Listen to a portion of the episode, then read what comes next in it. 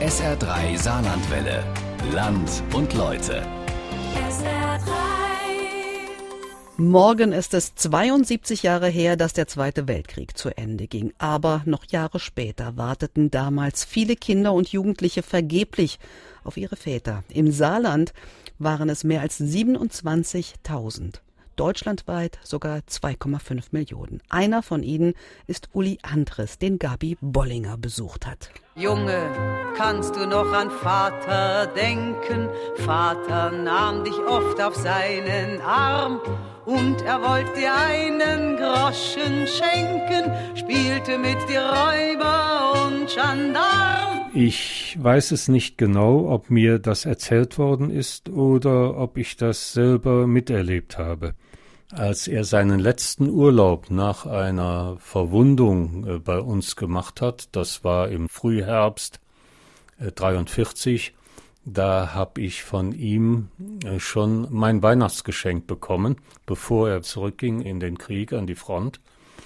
Und ich weiß, dass ich da vor Freude mit diesem Schaukelpferd so geschaukelt habe, dass ich dann hinten überschlug und einen Schrei tat. Dann beugte sich mein Vater lachend über mich. Das ist also noch das lachende Gesicht habe ich noch vor Augen. Der Vater kommt nicht mehr nach Hause. Gefallen in Russland 1943. Uli Andres ist dreieinhalb Jahre alt. Ich hab schon Heimweh gehabt nach meinem Vater, den ich nie gekannt hab oder nicht bewusst gekannt hab. Und er fehlt einem immer wieder. Es ist ja nicht so, dass man irgendwie auf die Welt gebracht wird und dann lebt man in einem luftleeren Raum. Also man muss schon seine Bezugspersonen haben. Bis sie haben, für den Graben, Junge, für den Graben, für den Graben, Junge, für den Graben. Bis zur Befreiung der Welt aus der Nazi-Klaue im Mai 1945 mussten 80 Millionen Menschen ihr Leben lassen. Opfer des Rassenwahns und der Vernichtungsmaschinerie. Zivilbevölkerung. Soldaten aus 60 Ländern. Nach dem Krieg vaterlos.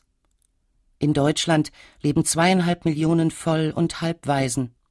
An der Saar warten mehr als 27.000 Kinder vergebens auf den Vater.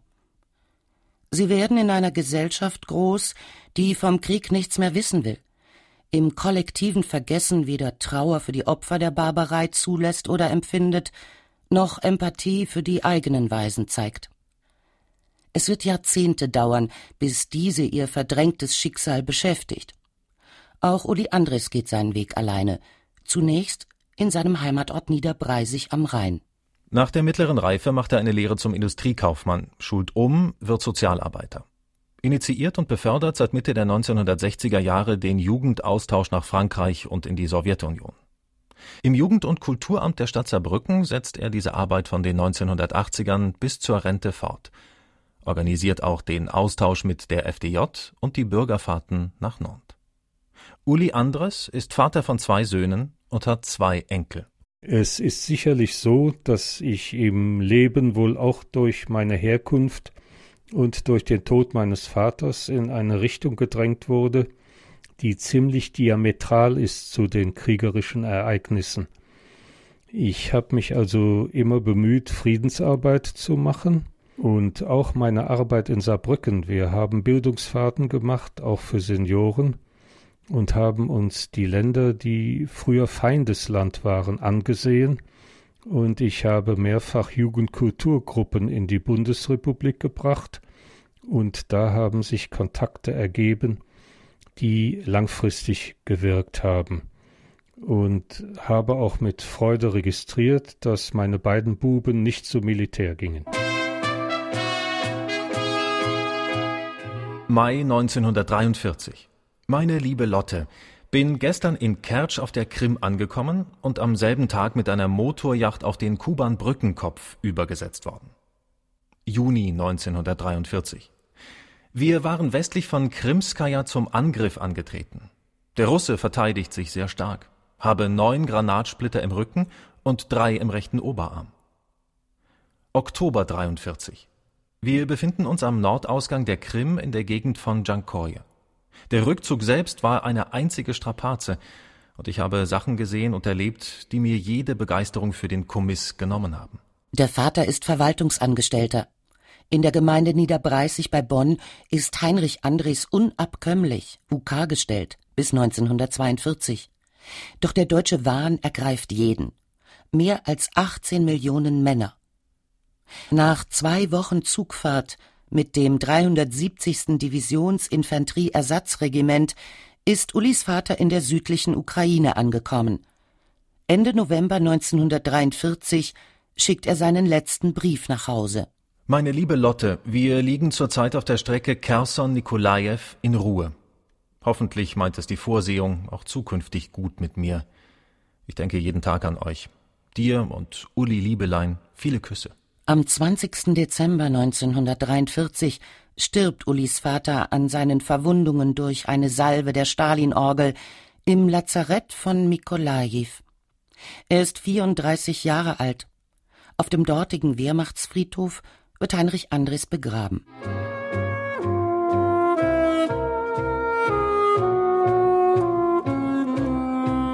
Nach dieser langen Zeit ist mir das immer nachgegangen und ich habe immer wieder das Problem oder das Manko gehabt, dass ich nicht zu einem Vater vertrauensvoll hätte hingehen können, um mit ihm dieses, jenes zu besprechen.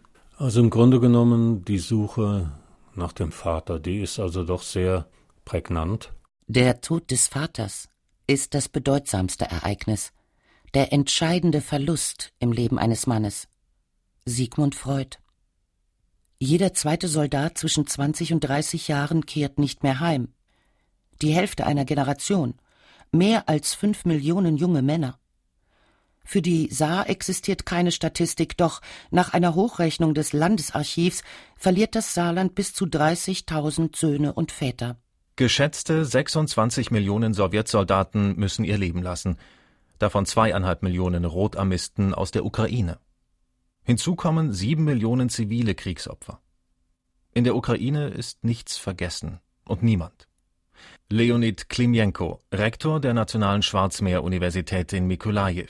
Естественно, что Вторая мировая война полностью захватила территорию Украины. Wie Sie wissen, war die Ukraine das erste Land der Sowjetunion, das vom Zweiten Weltkrieg betroffen war. Die Ukraine und Weißrussland waren komplett von der Wehrmacht besetzt. Dann kam die Gegenoffensive der Sowjetarmee und die Front kam zurück. Vier lange Jahre Offensive, Gegenoffensive. Und deshalb sind die Opfer sehr groß gewesen. Das kann man nicht vergessen. Nach der Auflösung der Sowjetunion hat Leonid Klimienko die Universität in Mikolajiw aufgebaut und ein Netzwerk von Partnerschaften in Westeuropa. Seit 2008 existiert auch die Kooperation mit der Universität des Saarlandes. 15 Jahre jünger als Uli Andres gehört Leonid Klimienko zur zweiten Generation nach dem Krieg. Die Kriegseinflüsse sind auch heute noch zu spüren, auch in meiner Familie. Mein Großvater väterlicherseits habe ich nie erleben dürfen. Er ist 1942 auf dem Rückzug der Sowjetarmee gefallen. Der Großvater mütterlicherseits, meine Onkel und auch die Schwiegermutter, alle waren sie im Krieg. In der Ukraine gibt es niemanden, der sich nicht an diesen Krieg erinnern würde. Früher hieß er der große Vaterländische Krieg. Heute reden auch wir vom Zweiten Weltkrieg. Alle haben ihr Blut vergossen und zerschossen, ruht heut Mann bei Mann. Alte Leute, Männer, mancher Knabe in dem einen großen Massengrabe. Im damaligen Saargebiet werden nahezu 25.000 junge Familien auseinandergerissen. In Deutschland hinterlässt der Krieg 1,7 Millionen Witwen. Ulis Mutter führt in Niederbreißig ein kleines Hotel. Nach dem Krieg beherbergt sie Flüchtlinge, versprengte Soldaten. Ein ehemaliger Panzerführer wird ihr neuer Lebensgefährte. 1946 bei der Geburt der Tochter stirbt auch die Mutter. Uli ist sechs Jahre alt. Sein Ersatzvater findet eine neue Partnerin. Sie heiraten, führen das Hotel weiter. Uli und seine Halbschwester sind versorgt. Aber der leibliche Vater, die leibliche Mutter, die haben mir doch gefehlt. fehlen mir auch im Prinzip heute noch. Ich würde gerne auch heute noch mit ihnen sprechen, zum Beispiel mit meinem Vater darüber, was er dann in diesem Lande bewaffnet äh, gesucht hat, wo er nicht eingeladen war. Aber das geht wahrscheinlich Tausenden oder Millionen Leuten so, die sich da Gedanken drüber machen. Sag mir, wo die Männer sind, wo sind sie geblieben?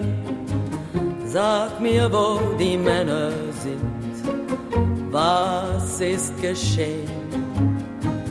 Sag mir, wo die Männer sind, zogen fort, der Krieg beginnt. Wann wird man je verstehen? Wann wird man je verstehen? Nach dem Krieg Schweigen. Das deutsche Trauma heißt Schuld und Schande, und das ist unermesslich groß. Ich kann mir eine ganze Reihe Dinge nicht erklären. Ich weiß auch erst seit wenigen Jahren, dass meine Mutter an Brustkrebs gestorben ist. Nur ich hätte gerne gewusst, was war damals, was war mit der Familie los und was sollte ich eigentlich wissen. Ich denke, die Familie meines Vaters, die sympathisierten schon mit Hitler. Zwei waren in der SA, darunter auch mein Vater in örtlich führender Position, ein älterer Bruder war in der SS und ist beim Wachschauer Aufstand durch einen Molotow-Cocktail ums Leben gekommen. Und ich weiß, dass meine Großmutter auch das Mutterkreuz hatte. Ich nehme also an, dass die durchaus mit Hitler sympathisierten und seiner Bande. Ulis Pflegeeltern und die Verwandtschaft sprechen weder über den Krieg noch über die Familie, auch nicht über seinen Vater, vermeiden Erinnerung die Briefe seines Vaters wird er erst Jahrzehnte später erhalten. Es war bei uns im Haus eine große Kiste. Da waren die Erinnerungsstücke an meinen Vater drin und Geschenke, die ich als Kind bekommen habe. Darunter einen Holzpanzer, den ich sehr geliebt habe. Es war darin der Stammbaum der Familie und es war darin ein Ring mit einem Rubinstein von meinem Vater, den er mir hinterlassen hatte mit seinem letzten Willen. Und das ist alles verschwunden auf Nimmerwiedersehen und ich habe nicht die geringste Ahnung, wo das geblieben ist. Erinnerlich ist ihm das Waisenhaus in Niederbreisig, eine ehemalige kaiserliche Kriegsakademie. Sie beherbergt Babys und Kinder, manch namenlose, auf der Flucht aufgelesen, irgendwo im Graben. Mein Onkel, der Vormund, der hat dann damals sowohl meiner kleinen Schwester und mir gesagt, wir sollen brav sein, gehorsam und uns anpassen und wir sollten froh sein, dass die Pflegeeltern uns genommen haben, sonst hätten wir ins Waisenhaus gemusst. Es war also nie die Rede davon, dass jemand anders aus der Familie uns aufgenommen hätte. Diese Drohung, die hat sich bei mir sehr massiv eingeprägt. Ich nehme an, das hat mir auch so ein bisschen den Mund versiegelt, so nach dem Motto, frag nicht zu viel, stoß nirgendwo an. Also das sind so jugendliche Prägungen, die einem dann doch irgendwie wie in die Haut gestanzt bleiben. Als junger Mann erfährt Uli von seinem Friseur, dass sein Vater kein Grab mehr habe. Der Wehrmachtsfriedhof in Mikolajiw sei in den Kampfhandlungen mehrfach von Panzern überrollt worden und dem Erdboden gleichgemacht. Damit muss sich Uli Anfang der 1960er Jahre zufrieden geben. Es herrscht der Kalte Krieg. Erst nach der Auflösung des Warschauer Pakts wird der Volksbund für deutsche Kriegsgräberfürsorge auf dem Schlachtfeld Osteuropa nach gefallenen deutschen Soldaten suchen. In der deutschen Dienststelle Wehrmachtsauskunftsstelle in Berlin weiß man von 118.000 Begräbnisplätzen in der damaligen Sowjetunion.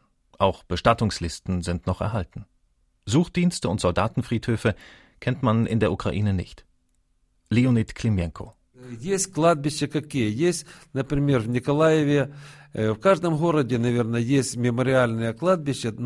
In jeder ukrainischen Stadt gibt es Gedenkstätten. Es sind aber keine Friedhöfe. Vielleicht sind dort einige Soldaten symbolisch bestattet worden, wie zum Beispiel in Mikolajiw 68 Fallschirmspringer der sowjetischen Gegenoffensive. Wo aber die Millionen von Soldaten begraben sind, das weiß niemand. In den Wäldern findet man immer noch Gebeine. Damals blieb der Sowjetarmee keine Zeit, die Menschen zu bestatten. Ich kenne auch nicht das Grab meines Großvaters. Deswegen ist es gut, dass die Deutschen alles registriert haben. Wir haben Gräber vom unbekannten Soldaten. Stepom, stepom, In der Steppe fallen die Soldaten. Ein Lied aus dem Zweiten Weltkrieg. In der Ukraine wird es heute noch gesungen. Durch den Krieg im Donetsk auch von der jüngeren Generation. Эти раны, они существуют, но они уже, как говорится, зажили, и уже нет той острой боли, потому что... Die Wunden sind noch da, aber die sind schon verheilt, denn die Menschen, die das damals erlebt haben, sind meistens schon tot. Vielmehr bekümmert die Menschen der aktuelle Krieg in der Donetsk-Region. Das ist der Krieg, der uns heute betrifft. Aber die Jugend erinnert sich dennoch, denn es gibt viele Denkmale und Monumente, überall brennen ewige Feuer, und bei uns an der Universität in Mikolajiw sind die Tore von einem Konzentrationslager erhalten. Also diese Andenken in der Stadt halten auch die Erinnerung wach. Sag, wo die Soldaten sind, über Gräben weht der Wind. Wann wird man je verstehen? Wann wird man je verstehen? Ein ukrainisches Soldatenlied inspiriert den US-amerikanischen Singer-Songwriter Pete Seeger zu seinem Where Have All the Flowers Gone? 1962 singt es Marlene Dietrich in der Bundesrepublik zum ersten Mal in Deutsch und Französisch. Auch dafür muss der Weltstar Anfeindungen als Volksverräterin aushalten. Die Chance, sich in halbwegs objektiver Weise mit den Ereignissen aus der NS-Zeit auseinanderzusetzen, die war eben doch nicht so leicht zu bewerkstelligen, weil ein Großteil der Leute, mit denen man zu tun hatte, die waren doch mehr oder minder NS engagiert und belastet. Also es waren im Prinzip alte Nazis. Und ich nehme an, das hat sich dann auch dank geschickter Argumentationswege hat sich das fortgeführt bis lange nach Kriegsende. Also dass letztendlich diejenigen, die Opfer waren, nachher auch noch zu Schuldigen gemacht wurden. Im September 1950 werden auf den jüdischen Friedhöfen in Homburg und Saarbrücken Deutsch-Herrenpfad Gräber zerstört. Im Mai 1957 in Tolai. In der Weihnachtsnacht 1959 wird die neue Kölner Synagoge mit Hakenkreuzen und den Wörtern beschmiert Deutsche fordern Juden raus. Es folgen weitere Synagogen und Friedhofsschändungen. 1964 Auschwitz-Prozess in Frankfurt. Bundesrepublikanische Polizisten salutieren den im Gericht eintreffenden Angeklagten. Und dann hat sich gerade bei meinen Pflegeeltern später erwiesen, dass die also zu einer Reihe für meine Begriffe hochstehender Nazis noch Kontakte hatten. Und dazu kommt, dass eine ganze Reihe von diesen Leuten, die saßen in Amtsstuben und wir sind ja nahe an Bonn gewesen, in Parteien und in Organisationen auf durchweg führender Position. Ich habe mir da manche Lobrede auf Führer und Konsorten angehört, und wer sich da querlegte, dem wurde dann geraten, er soll doch abziehen in die DDR, die damals nicht ausgesprochen wurde, und wenn dann auch nur in Gänsefüßchen. Aber es war keine echte Diskussion zu finden und zu führen. Jean-Paul Sartre schreibt Ich war ein Waisenkind ohne Vater. Da ich niemandes Sohn war, wurde ich meine eigene Ursache.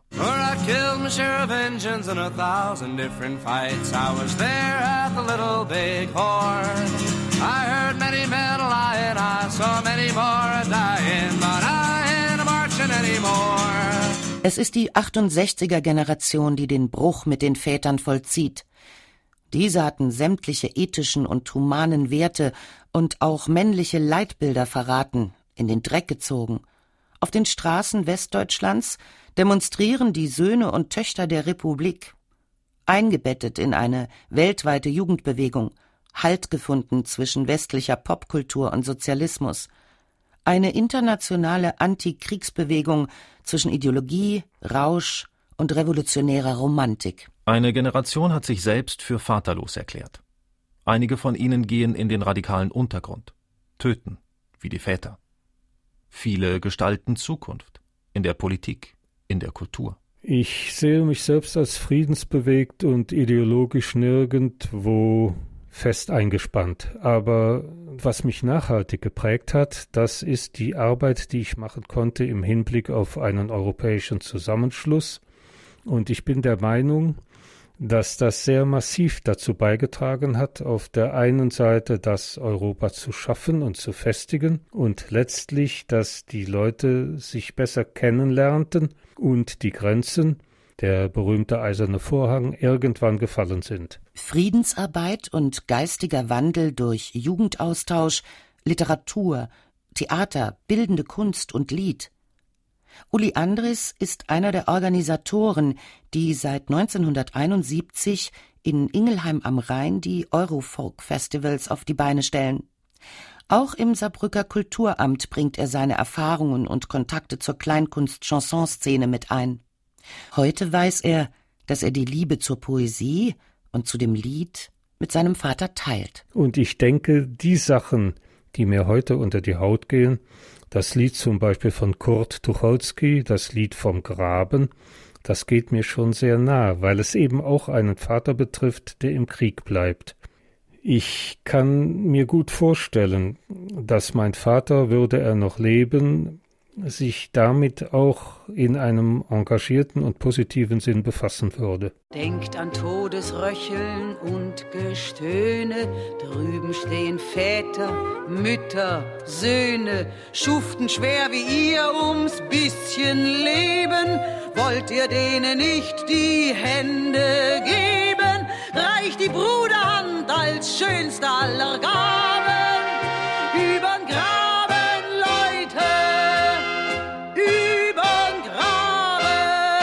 Erst Anfang der 1980er Jahre erhält Uli von der Pflegemutter die Briefe seines Vaters. Ich habe mich einfach nicht rangetraut. Tja, ich kann das jetzt gar nicht mal so genau sagen. Aber ich hatte tatsächlich eine Blockade.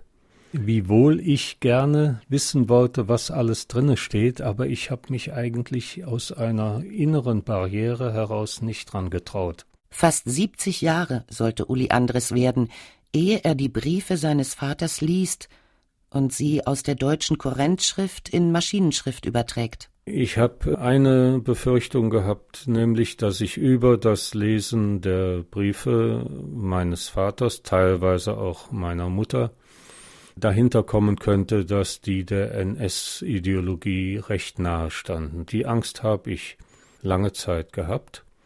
Ich habe die jetzt nicht mehr, weil heutzutage die Diskussion über die damalige Zeit wesentlich leichter fällt und wesentlich intensiver geführt wird. Im Ruhestand ist Uli Andres von Saarbrücken nach Saarheinsming gezogen. An seinem Schreibtisch mit Blick auf die Saar widmet er sich der Erinnerung. Zwischen den Kriegskorrespondenzen liegen ein Foto des Vaters in Wehrmachtsuniform, das Totenbildchen zur Trauerfeier 1944, das Stammbuch der Eltern. Im März 2016 stellt Uli Andres bei dem Volksbund Deutscher Kriegsgräberfürsorge die Frage nach dem Grab des Vaters. Er bekommt Antwort. Aus Mikolaiv wurden von unserem Umbettungsdienst 1093 deutsche Soldaten aus oberirdisch nicht mehr erkennbaren Gräbern exhumiert und zur deutschen Kriegsgräberstätte nahe Kirowograd überführt. Bei der Exhumierung wurde die Erkennungsmarke ihres Vaters gefunden, so dass seine Identifizierung eindeutig ist. Den ehemaligen Wehrmachtsfriedhof an den Ufern des Bugs kennt auch Leonid Klimienko. Такое кладбище существует на улице Спортивной в Николаеве на э, территории спортивной базы «Динамо». Der Friedhof befindet sich auf dem Gelände einer Sportschule. Unsere Universität sollte dieses Gelände einmal erhalten doch es gibt eine Abmachung mit der deutschen Botschaft, dass auf diesem Grund nicht gebaut werden darf.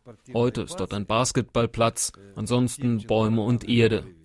Nur das Grab eines Generals ist erhalten, sogar mit einer Grabplatte. Aber es ist sehr überraschend gewesen, dass die Deutschen so gründlich waren und sogar noch einen Bestattungsplan erstellt haben. Und dieser Plan ist erhalten. Daher kennt man die Namen der dort Bestatteten. Es wäre für mich doch eine ganz wichtige Sache, irgendwann mal zum Grab meines Vaters zu kommen, um zu sehen, dass das, was passiert ist, auch definitiv vorbei ist und dass es eine Gedenkstätte gibt, wo ich mit meinem Vater einfach mal in Gedanken so ein wenig hin und her reden und diskutieren kann und um ihn zu fragen, warum bist du auf diese Weise aus unserem Familienleben ausgeschieden? 70 Jahre sind vergangen. Fast ein ganzes Leben. Uli Andres liest in den Briefen. Meine liebe Lotte, dass Uli so auf den Papa wartet, ist ja schön von dem Liebelein. Aber redet nicht zu viel über mich. Uli telefoniert mit allen Menschen und fragt, habt ihr nicht meinen Vati gesehen? Mein lieber Hein. Uli stellt sich heute auf die Straße und weint. Er sagt, mein Vati soll mich holen kommen. Was mag Uli Liebelein wohl machen? Das frage ich mich oft. Dir und Liebelein viele Küsse. Sag mir, wo die Gräber sind. Blumen blühen im Sommerwind. Wann wird man je verstehen? Wann wird man je verstehen?